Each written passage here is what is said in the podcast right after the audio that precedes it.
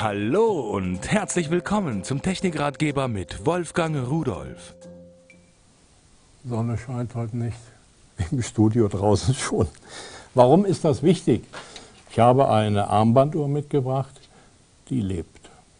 Lebt? Naja, ähm, die kommuniziert mit der Umwelt. Und zwar auf verschiedene Art und Weise. Einmal ist das eine Solaruhr. Das heißt, der Hintergrund des Zifferblattes ist eine Solarzelle und die erzeugt Strom, sobald Licht darauf fällt.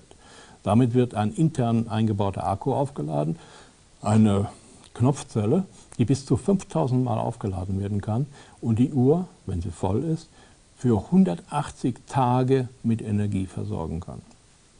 So, und also die holt sich ihr Futter aus der Umwelt. Dann kommt dazu die Uhrzeit holt sich auch aus der Umwelt. Die hat ein Radio eingebaut, so ein D2F77-Empfänger und empfängt damit die Zeit, die von der PTP, von der Physikalisch-Technischen Bundesanstalt in Braunschweig gemacht wird, in Anführungszeichen, und bei Mainflingen in der Nähe von Frankfurt ausgesendet wird, wird empfangen und damit haben Sie immer die genaue Uhrzeit. Die stellt sich natürlich bei Sommer- und Winterzeit automatisch um, geht nicht verkehrt, doch in 10 Millionen Jahren eine Sekunde oder so, aber ich glaube, in 10 Millionen Jahren ist mir das egal.